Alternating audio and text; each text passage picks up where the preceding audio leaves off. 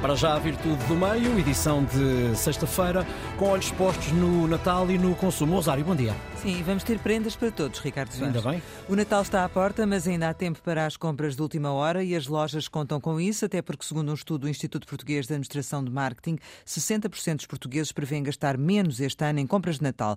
Em média, deverão gastar 356 euros, menos 5,5 face ao ano anterior. A instabilidade económica é a razão apontada para este comportamento dos consumidores. A lista vai, por isso, ser mais curta, mas as crianças farão sempre parte. Depois, há ainda que pensar na ceia, que, a avaliar pelo preço do bacalhau e do azeite, pode transformar-se numa verdadeira refeição de luxo. No cabaz alimentar, desde setembro, o bacalhau aumentou 14%, passou de um valor por quilo próximo dos 11 euros para os 12,49. Já quanto ao azeite, no último ano aumentou 70%.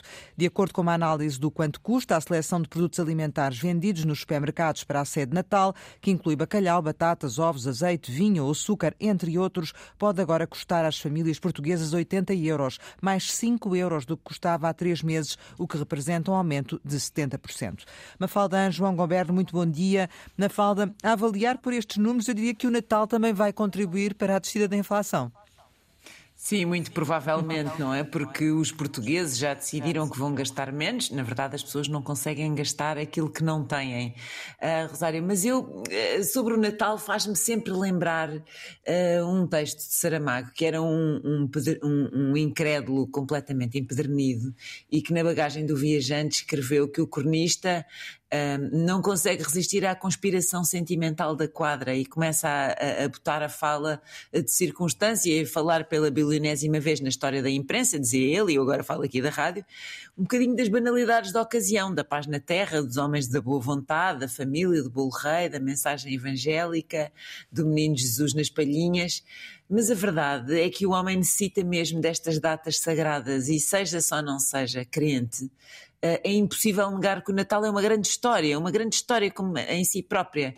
A ideia de, de, um senhor que vem ao mundo numa gruta e que é recostado numa manjedora de animais porque os pais não conseguem encontrar hospedagem é uma história extraordinária.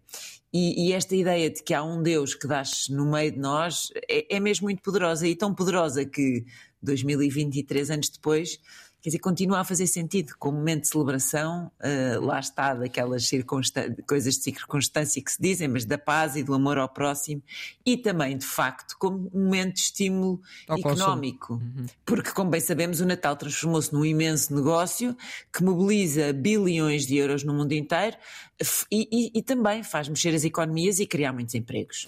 João, uh, vamos ter aqui um contributo do Natal pela descida da inflação? Eu diria, diria, bom dia Rosário, bom dia Mafalda, bom dia a quem nos ouve. Diria que sim, eh, se houver bom senso, porque esta tendência de descida eh, de 2022 para 2023, na verdade, já vem de 2021. Uhum. Uh, onde foi atingido o pico dos 398 euros em média por português os portugueses, como são inventivos e criativos, adotam duas táticas. Por um lado, compram menos, uh, ou seja, fazem menos compras de Natal. Por outro lado, e essa parte pode ser mais chata, uh, oferecem prendas a menos pessoas.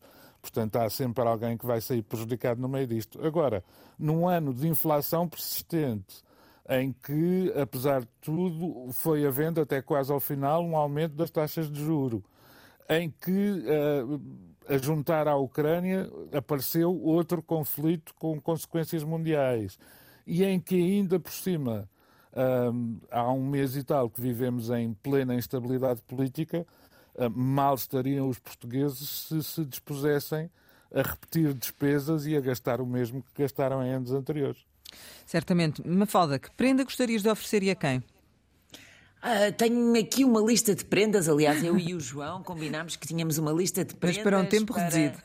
Para os nossos uh, políticos. E então eu, se calhar, começava com Marcelo Rebelo de Souza, o chefe de Estado, uh, e eu acho que é um livro que pode vir tarde, mas ainda pode servir, que chama-se Como Educar os Filhos para Não Serem Idiotas, de Melinda Moyer, é uma da edição de Ideias de Ler 2022. Hum. João. Eu, eu tenho, tenho, uma listinha, mas vou, vou tentar despachá-la muito rapidamente, até porque grande parte vem do setor da autoajuda. E eu acho que os políticos, se se autoajudarem, no fundo acabam por nos ajudar então, também vamos lá. nós. vamos lá, rapidamente. Para o doutor Nuno Melo, tinha aqui uh, uma Ui, acho que o João agora, uh, quando ia dar a lista, deixámos de, de, ouvir. Porque eu tenho uma lista já gastou. Já gastou. Ah, ok. Então vamos lá, João. Para o Dr. Nuno Mel tinha o manual de sobrevivência urbana, mas depois dos acontecimentos de ontem alterei para outro título, A Vida Depois da Vida. Para o secretário-geral do Partido Comunista Português, Paulo Raimundo, o poder transformador do jejum. Para a doutora Mariana Mortágua, Mulheres Fortes também choram. Para Rui Rocha, da Iniciativa Liberal, vamos falar de solidão para o Dr. André Ventura. Aqui não vai do setor da autoajuda, mas dois livros escritos por dois portugueses de bem.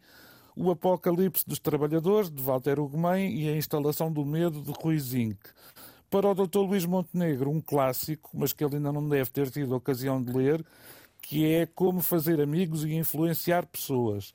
Para o Dr. Pedro Nuno Santos, o monge que vendeu o seu Ferrari, para o Presidente da República, Marcelo Rebelo de Sousa, não acredita em tudo o que pensa, e finalmente para o Dr. António Costa, que vai entrar em, em fase de posio, nunca fiques onde já não estás. E para a Mafalda Anjos, João? Oi, isto agora. Não, a, a, a Mafalda merece um bom, um bom romance ou um bom. E um em, em mente mas, mas posso elaborar e. Muito bem, Mafalda, vamos eh, eu concluir a lista, lista então. maior, deixa-me continuar, eu achei que íamos fazer à vez. Então, eu, para Pedro Nuno Santos, tenho o livro de Luís Paixão Martins, que foi consultor estratégico de António Costa, e o título é Como Perder uma Eleição, neste caso, como não perder uma eleição, é o objetivo. Depois, para André Ventura, tenho um clássico uh, um, sobre os totalitarismos, chama-se Fascismo um Alerta, de Madeleine Albright. Um, para Luís Montenegro, eu também uh, uh, adorava, acho que essa sugestão do João é perfeita e também a tinha aqui, a do Dave Carnegie, mas eu posso sugerir outro, chama-se O Paradoxo do Ornitorrinco, de Pacheco Pereira, e é um livro que vai à gênese do PSD, ao pensamento fundador de Sá Carneiro, uhum. ao programa não escrito, e é muito importante ir às bases ideológicas do partido, nesta altura em que se pode aventurar com parcerias uh, que não fazem sentido. Para o Rui Rocha, eu tenho a Psicologia da Estupidez na Política, onde eu escrevo um pequeno ensaio sobre populismos. Isto se não lhe oferecesse um monopólio para brincar aos mercados livres e desregulados, mas como estamos nos livros, acho que esta Muito é uma bem. boa alternativa. E, para o João eu tenho uma sugestão. Uh, um livro fantástico do Financial Times é Lunch with the FT são 52 entrevistas clássicas, eh, brilhantes, feitas pelo jornal, e ele tanto gosta de jornalismo como de comida, acho que é uma boa escolha. Hum. E para Rosário, eu também tenho. Um grande livro que estou a ler agora e que estou simplesmente a adorar, chama-se Alguém Falou Sobre Nós, uh, de Irene Valerro, são pequenos e deliciosos ensaios sobre o mundo de hoje à luz de, da antiguidade clássica, recomendo muito. Muito bem, então eu também vou oferecer um ofereço ao João Goberno um bilhete para o Benfica Toulouse e à Mafalda Anjos o álbum das músicas do Grise, que este ano faz 25 anos. Que maravilha. muito obrigada, Feliz Natal a todos e para ti, Ricardo Soares, uma bela manhã de sono. É isso que eu te ofereço. Feliz Sim, Natal. A minha cara diz tudo.